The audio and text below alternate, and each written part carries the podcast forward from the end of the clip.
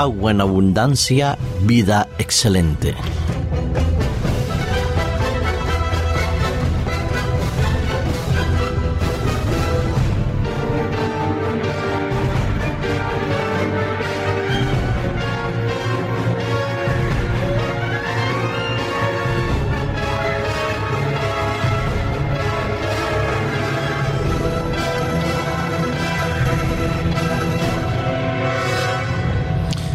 Nuestro planeta, planeta Tierra es conocido como el planeta azul porque desde el espacio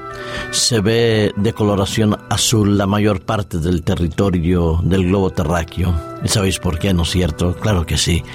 porque el 75% de nuestra superficie es basada en el elemento líquido, en el agua,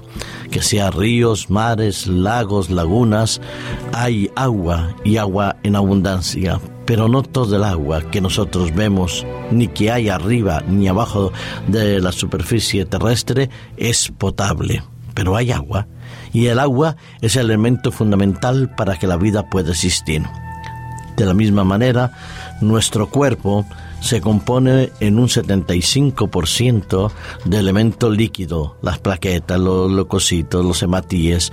todo circula a través de ese torrente sanguíneo que es bombeado por el corazón y que llega a cada una de las células de nuestro cuerpo, que sean las neuronas cerebrales como sean las células epiteliales el elemento líquido fundamental para la vida de nosotros. Y para poder mantener la buena calidad de vida de nuestro organismo como del planeta Tierra, se necesita que haya agua y agua en abundancia. Un ejemplo eh, de esto, de lo que os digo, de la importancia del agua en nuestro organismo, tiene que ver con lo que es la prevención y disminución del riesgo de cáncer en la vejiga, sobre todo y particularmente en los hombres, en los caballeros, en los varones. Pues bien, un estudio basado en más de 48 mil hombres que participaron eh, a lo largo de unos 20 años hombres que tenían edad entre los 40 y los 75 de año, edad cuando se inscribieron en el estudio en el año 1986 y que ha sido publicado recientemente, ha demostrado que los hombres que beben líquidos muy bajos en azúcares o sin nada de azúcares reducían el riesgo de cáncer de vejiga entre un 24 a un 30% se necesitaba que los hombres que participaron en este estudio y que redujeron en este índice de riesgo de cáncer entre el 24 y el 30%, que tomaran aproximadamente unos 2 litros diarios de líquidos, unas 10 tazas, eh, 2 litros y medio, 10 vasos, de cada vaso de unos 250 eh, mililitros cada vez, repartidos en el transcurso del día como mínimo dos litros o dos litros y medio de agua reducía el riesgo de cáncer. No se sabe exactamente el por qué, pero dicen los científicos que posiblemente es que al beber más o menos estas dos, litros, dos litros y medio de agua, se reducía el envejecimiento celular, se eliminaba indudablemente eh, toda la serie de toxinas y células precancerígenas que eh, se pueden estar difuminadas en nuestro organismo. Eso sí, el estudio concluía que era fundamental que los pacientes bebieran líquidos bajos en azúcares, sin azúcar añadido, como suelen decir algunas de las publicidades que encontramos en los refrescos y en las bebidas que suelen tomar o solemos tomar muchos. Lo mejor es indudablemente el agua, el agua absolutamente pura, nítida, cristalina y como decían cuando estudiaba siendo niño, sin sabor, sin color y sin olor pero que de eso queda muy poco o en teoría queda muy poco de ello. Importante eh, los hallazgos de este estudio que fueron presentados eh, digo, hace poco, el 24 de octubre, en la Conferencia Internacional sobre las Fronteras en la Investigación entre la Prevención del Cáncer de la Asociación contra la Prevención del Cáncer en Boston. Estos investigadores presentaban la, en reuniones médicas que consideraban y debían considerarse como estudios preliminares, pero que sin embargo ya era bastante, bastante constatado, complemento de aquella investigación de los años 90 que también la relación entre el consumo de líquidos y la disminución de cáncer. Necesitamos no solo para disminuir el riesgo de cáncer entre edades de 40 a 75 años, sino siempre desde la pequeña infancia que la ingesta de líquido es fundamental para el buen funcionamiento del riñón, para que nuestra sangre pueda ir más fluida y evitar las lesiones eh, trombocoronarias o las lesiones pulmonares. Sabéis que cuando una persona está resfriada, se,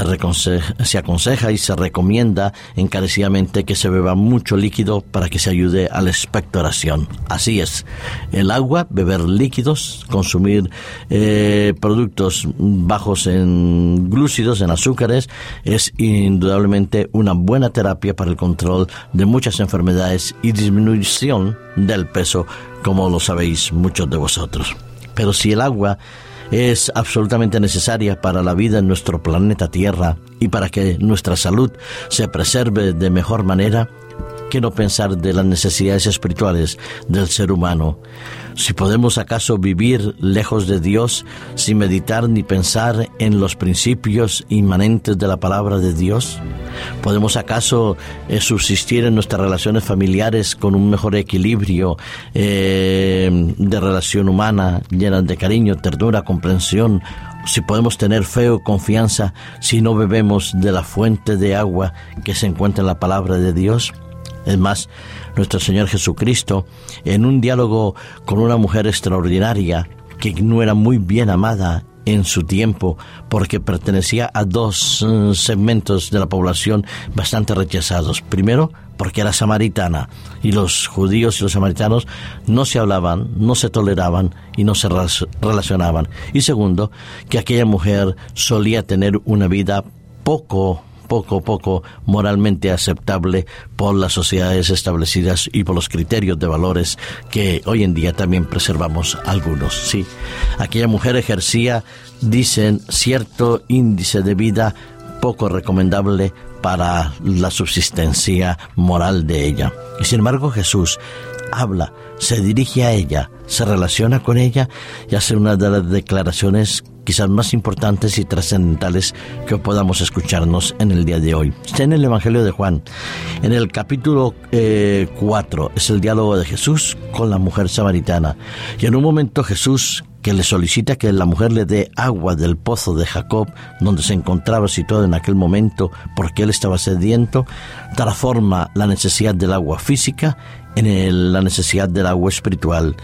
Y en aquel momento, cuando la mujer le dice, por favor, Señor, dame de beber de esa agua que tú ofreces para que nunca tenga sed, lo dice el versículo 13, el versículo 14 le dice Jesús a la mujer, el que beba del agua que yo le daré,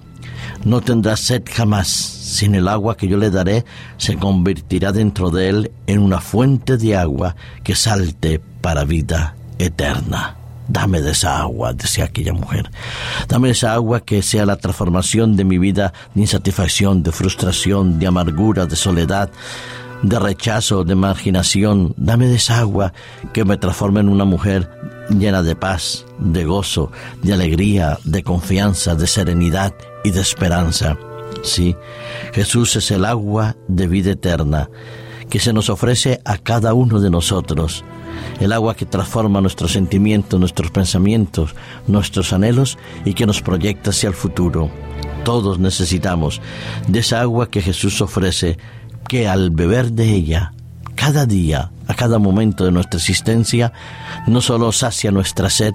sino como dice Jesús, se convierte en una fuente de agua para otros también, porque los que nos rodean podrán conocer que hemos estado con el Señor por la manera como amamos y como nos relacionamos con Dios y con ellos. Que Dios te bendiga y te ayude, querido amigo rodillente, a que bebas siempre del agua de vida eterna que es Jesús.